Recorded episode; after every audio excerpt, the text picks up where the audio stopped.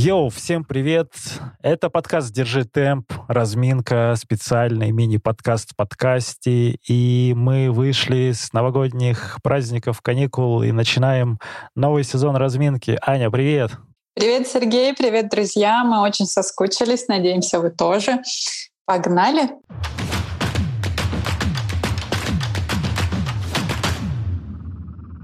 Йоу, этот выпуск в очередной раз мы записываем дистанционно. Да, так тоже бывает. Аня в этот раз находится в Барнауле. Э, я слышал, Ань, что там где-то минус 57 примерно градусов сейчас. Да, да, примерно так. Нет, на самом деле сейчас у нас теплее, чем в Москве, всего лишь минус 9 градусов. Ну, правда, ощущается как минус 16. Но в целом потеплело, и я даже недавно впервые побегала на улице. А мне нравится тоже такая погода, и она немножечко бодрит, э, но заставляет тебя чуть дольше собираться на пробежку, потому что такое ощущение, что у меня сразу пол, половина шкафа шкафа пустеет, когда я надеваю на себя 15 слоев одежды и пытаюсь э, спрятаться. Но я поиграл при этом в сибиряка сегодня, было минус 22. А сибиряк, как мы знаем, не тот, кто не мерзнет, а тот, кто тепло одевается. Вот я тепло оделся.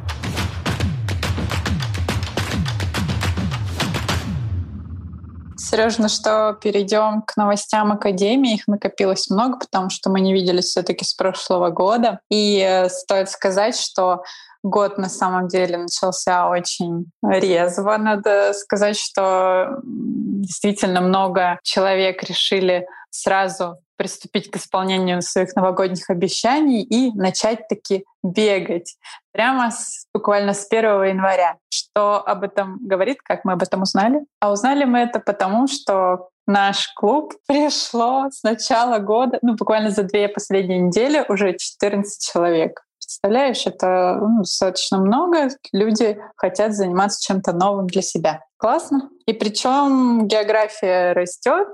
У нас есть новые академики из Германии и Индонезии. Вау, ничего себе. Это интересно, потому что всех этих людей буквально недавно я видел э, на встрече э, для новичков, которую мы проводили. Прикольные ребята, интересный опыт. Э, кто-то совсем начинающий, кто-то э, реализует свои амбиции по подготовке к марафону. И всем поможем всех э, уже люблю. Конечно же, у нас будут новые мероприятия. Давай анонсируем их для всех, кто с нами недавно, и тех, кто давно в клубе.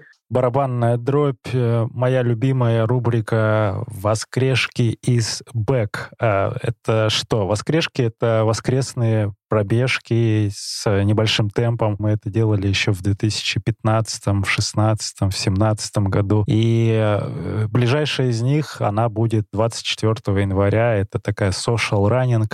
А пока для тех, кто только у нас в клубе находится и будем это делать в Тимирязевском парке. Дистанция воскрешки э, от 10 до 15 километров, темп э, очень лайтовый, универсальный, это где-то 6.30 на километр. 24 января время уточняется в чате. Собраться можно в офисе Академии, оставить вещи, переодеться, после попить чай, согреться и поболтать о прошедшем э, длительном беге. И следующее мероприятие, которое уже вот-вот э, будет в конце января, первая контрольная работа в 2021 году. Бежим э, 3 километра в Москвиче манеже. И опять комментарий, что этот старт будет только для ребят, которые занимаются в клубе, для академиков, потому что мы поняли, что количество людей растет, а, которые внешне приходят, а мы не можем ну, в рамках манежа развернуться. Это 200 метров всего круг, и там получается либо много забегов, либо очень плотно по народу. Мы за безопасность как социальную дистанцию условно, так и за качество забега контрольной нашей тренировки. Поэтому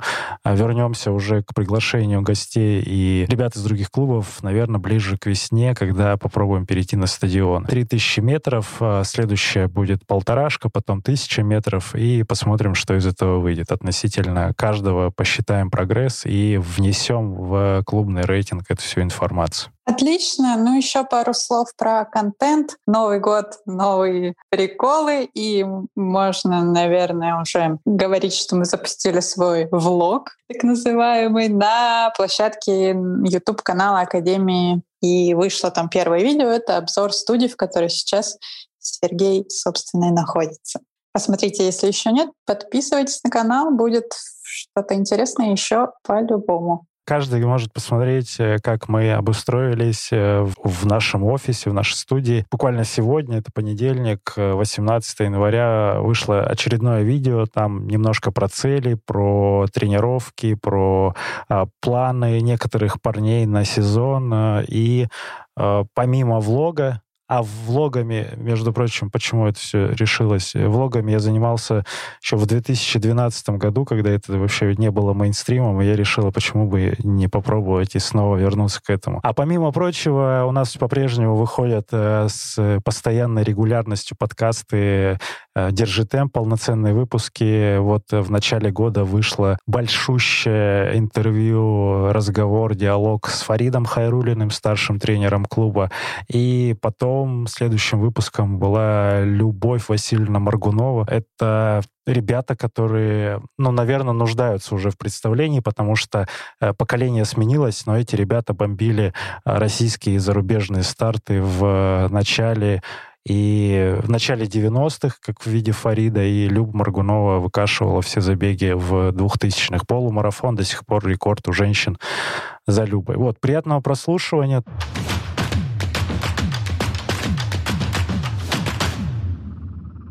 И мы переходим к нашей любимой рубрике «Насмеши Бога». Поговорим о планах, потому что начало года — это, как правило, время планировать свой предстоящий беговой сезон. Сережа, составил ли ты уже себе какие-то планы по забегам? Как пройдет твой год 2021? Что в нем будет интересного? С прошлого года у меня остался слот э, с Чикаго, я его перенес на 21 год. И неожиданно для себя я забыл про это, но я как-то в всеобщей истерии, которая возникла в чате, когда регистрировались все в Берлин, я как-то тоже проникся этим, зарегистрировался в Берлин, забыл про него и, оказывается, выиграл тоже слот, поэтому у меня новый челлендж будет осенью. Это два марафона опять э, через две недели. Так у меня было уже в девятнадцатом году с Португалией в Лиссабоне, я бежал марафон, и потом через две недели пробежал Нью-Йорк 2.49 и 2.50, э, соответственно, результаты. Сейчас э, я, наверное, буду рассчитывать на быстрый бег в ну, будет вторая, в общем, вторая попытка будет в Чикаго, если что, а так э, будем планировать Берлин. Вот так я, собственно, запланировал год. Да, друзья, кто слушает, пожалуйста, не делайте так. Так может только делать я и Юра Чечун, э, потому что мы быстро восстанавливаемся и не особо упарываемся. То есть нужна какая-то тренированность в целом и для новичка-любителя, э, у которого небольшие объемы, это будет, ну, вы не успеете восстановиться. Поэтому так не делайте, это плохой пример, так же, как и готовиться к марафону за три месяца месяца эти все примеры я на себе специально прохожу, чтобы вам потом рекомендовать, чтобы такого не было. Если это возможно, я всегда говорю по-честному, что, например, можно стартовать три марафона подряд э, в пятницу, субботу и воскресенье. Это тоже, это тоже шутка, ладно. Ань, ты как? Э, ты там сидишь в Барнауле, ты уже, поди, в барнаульский клуб вписалась и вообще на Алтай переехала, в горы там бегать будешь? А, но я была, да, на тренировке нового барнаульского бегового клуба. Вот, но с забегами здесь не очень. Я пока из слотов у меня только куплен московский марафон. ну и с прошлого года остался Мадрид. Вот, в, в целом буду импровизировать, потому что в прошлом году заранее купила слоты на выездные старты, и они не состоялись. Ну, как правило, думаю, один быстрый полумарафон и парочка быстрых десяток. Ну, остальное там по фану. Посмотрим. Есть идея сбегать в Анапе винный марафон с девочками полететь. Вот. Но что хотелось бы сказать, планировать старты — это тоже прикольно, как минимум потому, что сейчас слоты стоят намного дешевле. А вот за неделю до старта покупать забег на 10 километров за 4000 рублей было немного больно в прошлом году. Потому что Поэтому лучше все-таки заранее нужно планировать. Ну, о том, как правильно планировать, давай спросим эксперта, позвоним нашему тренеру. А вообще, сколько и каких забегов стоит бегать в сезоне? Какие рекомендации ты можешь дать ребятам разного уровня подготовки? И как вот подстроить тренировочный процесс под предстоящие старты. Галь, Расскажи, поделись с нами этой информацией. Всем привет. Э, если мы рассматриваем уровень подготовки начальный, с, э, условно, вы бежите свой первый марафон, то лучше начать готовиться к нему минимум за 9 месяцев — разбив свой тренировочный цикл на трехмесячные мезоциклы. Каждый цикл, то есть первый цикл у нас идет подготовительный, который стоит посвятить э, укреплению своих мышц, то есть э, уделить внимание больше силовой подготовке и увеличивать свой беговой объем, то есть набегивать кроссы на низком пульсе. Второй цикл стоит уделить внимание фортлекам и развивающим кроссам, которые будут способствовать увеличению вашего порога анаэробного обмена. И третий цикл уже посвятить интервалам, короткий либо длинный, который будет вас подводить к старту. Желательно выбрать несколько сопутствующих стартов по мере подготовки к целевому старту. То есть если вы бежите марафон, то лучше там за в начале сезона бегового там забегать несколько десяток э, и не, там несколько половинок, условно, там, ну, если берем московский марафон, который проходит у нас в сентябре, где-нибудь в мае сбегать десятку, в июне тоже десятку, и где-нибудь в июле-августе половинку, чтобы понимать, какой дистанции вы готовитесь. Если же вы рассматриваете там свою подготовку к полумарафону, то принцип примерно тот же самый, но сопутствующие забеги, то есть там несколько десяток сбегать. Если вы же прям вообще-вообще новичок и рассматриваете первую десятку, то лучше попробовать забеги, которые поменьше, там 5 километров очень часто проводятся. Тем более вот сейчас там в апреле у бегового сообщества будет первый забег, как раз-таки 5 километров. Стоит начать сезон с него. Хорошо, благодарю, Галь. И стоит обратить внимание еще на наши контрольные забеги. Ты как э, рекомендуешь своим ребятам участвовать в контрольных забегах внутри клуба от э, тысячи до там, трех тысяч метров, которые мы бегаем? Да, конечно, рекомендую. Всегда стоит э, попробовать себя на скоростных тренировках, да, на скоростных контрольных тренировках, чтобы вам не было так страшно бежать быстро более длинные дистанции. Да и в целом как бы здоровая конкуренция в клубе всегда способствует более лучшему результату, на что вы бы рассчитывали. Хорошо. А если говорить про длинные дистанции, если касаться марафона и ультрамарафонов, то какое количество забегов в году стоит посвятить этому. Опять же, мы говорим про тех ребят, которые уже бегали, и у них какой-то опыт уже с марафонами есть. Если рассматривать прям ультра, то, соответственно, нужно хотя бы там марафон иметь в сезоне до конкретного старта, желательно там за полтора-два месяца.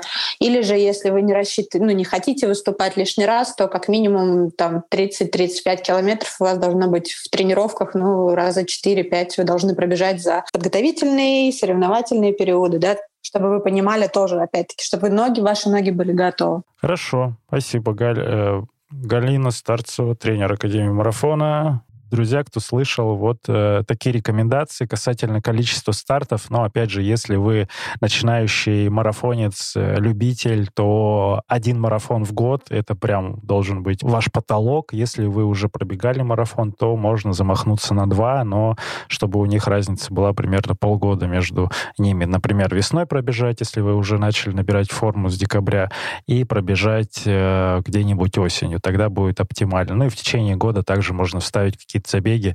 Десяточки можно бегать, опять же, очень часто, а вот э, с половинками надо тоже подстраивать. Можете это делать самостоятельно, лучше, конечно, под присмотром тренера приходите. У нас есть таких уже даже четыре, которые с вами могут позаниматься и направить на путь истины.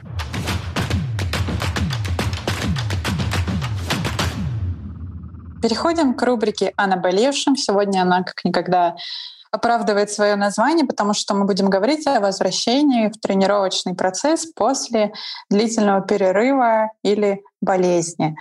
Вот, Сергей, у тебя беспрецедентный богатый опыт за 2020 год проходил через это дважды. В первый раз после самоизоляции и во второй после вот этого самого популярного заболевания.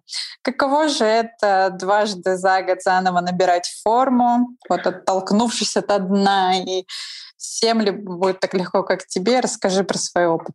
Благодарю за вопрос, Анна. А говорят, что в одну и ту же реку дважды войти нельзя, а вот нет, можно. У меня был в апреле такой опыт, решил не бегать месяц, и потом а, экспериментировал с возвращением формы, как мы видели в сентябре, она она была в порядке, и эксперимент удался. В декабре в середине месяца. А, да, я тоже немножко выпал на три недели из тренировочного процесса. И вот сейчас уже после всех этих простудных дел потихонечку-потихонечку восстанавливаюсь. Что нужно делать и какие процедуры сейчас применяются? Все просто. Плавное, постепенное и постоянное возвращения. То есть что это значит в моем случае? Это я сократил э, общий тренировочный объем в два раза. Если у меня в конце года, там, в ноябре, в декабре выходил объем около сотни километров в неделю, то сейчас это 40-50 километров. Это по-прежнему много низкоинтенсивного бега. Это э, я категорически ориентируюсь только на пульс и смотрю, что у меня пульс э, в покое, он чуть-чуть поднялся там на ударов 5-7, наверное после этого всего и путь, пульс в тренировках, в легких, ну и в, в темповых тоже ударов на 10-15, наверное, поднялся. То есть если у меня была, например, форма на примере цифр, там 4 минуты на километр с, с пульсом 150-155, то сейчас это где-то 165-168. И и что? Ну, нужно не ориентироваться на скорость по-прежнему головой, да думать, что вы ну, плавно вбегаете. А сократить объем, много легкого бега, и где-то я увидел формулу воскрешения кондиции, что это время простуды нужно умножить на 2, и тогда вы вернетесь вот через такое время к той форме, которая была до простуды. Важно что еще? Если вы, например, болели 3 недели, то через 6 недель вы примерно вернетесь э, к той кондиции. Ну, через 6 недель тренировок, опять же, очень важно и соблюдать какой-то тренировочный процесс.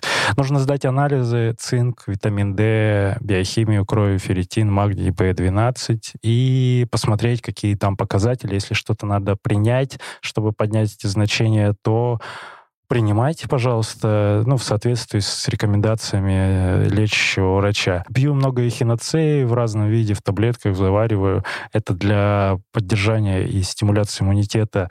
А комплекс витаминов, ну, опять же, на основании данных анализов. Э, и еще имейте в виду, что витамины — это не таблетки, как их принято называть. Ну, то есть они не работают в моменте принятия. Это не как цитрамон, условно. И витамины имеют накопительный характер, и эффект от них э, начнется где-то через 3-4 4 месяца в зависимости от состава. Ну и продолжайте наблюдать за пульсом покоя, когда вы просыпаетесь э, в течение дня и на тренировках смотрите, как у вас все изменяется. Не гонитесь сейчас за результатами, за какими-то прошлыми работами. Психологически это немножко сложно, потому что голова помнит, как вы там носились в определенном темпе. Сейчас вы в этом темпе будете уже ну, сильно сложнее вам. Поэтому здесь нужно просто просто понаблюдать и не спешить. Вот самое главное, наверное. А в трешке как участвовать?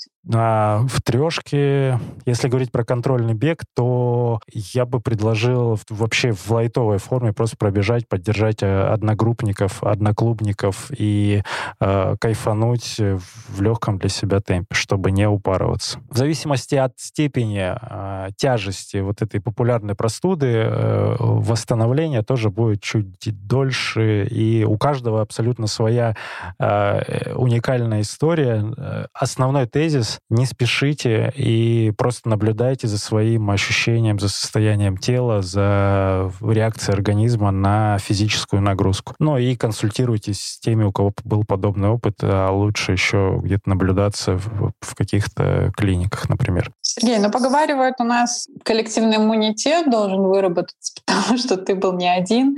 Э, много ребят прошли через это, и давай предлагаю одному из них сейчас позвонить и спросить, как он. Да, надо позвонить академику. И э, кто сегодня у нас? Вов Супрунович. Вов, привет. Э, ты один из тех людей, кто вместе со мной примерно в одно время проходил вот этот э, простудную эту всю процедуру. И ты сейчас э, также вместе со мной, вот мы восстанавливаемся. Ты сейчас э, расскажи про свою форму, как у тебя вообще проходит восстановление и чем ты занимался, ну вот уже когда переболел этим всем. Да, мы с тобой побратимы по этой болезни и побратимы в восстановлении.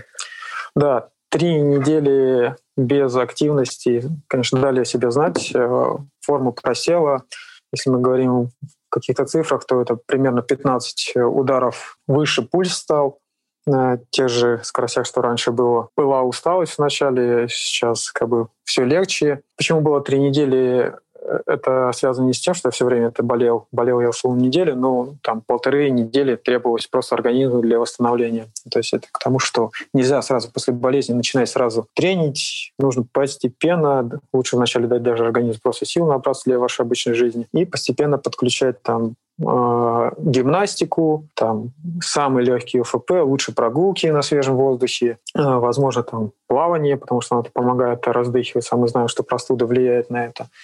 И, конечно, быть на контакте с тренером, чтобы он там правильно отслеживал нагрузки и не было перегруза, потому что организм ослаблен. Сейчас, э, благо, начинает потихоньку возвращаться это все у меня, и я надеюсь, э, что к началу бегового сезона, это обычно апрель, я смогу ну, удачно подвестись, тем более буду это делать в компании подводки. Мы оба с тобой отталкиваемся одна, и будет все хорошо, да. без форсирования. А, э, как я и говорил на нашей встрече, что был опыт оттолкнуться от дна, и вот теперь он есть у многих, чтобы попробовать потрогать собственное дно. Вов, тебе приятного восстановления, продолжай плавно наблюдать за своим состоянием, и увидимся и услышимся на тренировках.